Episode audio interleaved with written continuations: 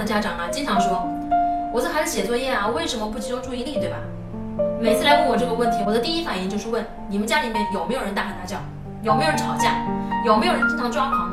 几乎没有例外啊。每次都会说，哎呀，我们家是声音大一点，哎，我们家呀，就是他奶奶会喊，或者谁会喊，就家里面有一个突然爆发的，喜欢大喊大叫的，或者喜欢用吵架的方式来解决问题的人，孩子肯定是没有办法集中注意力的，因为他每天分了大量的精力在观察大人的情绪，小心什么时候突然就一声大人给炸响。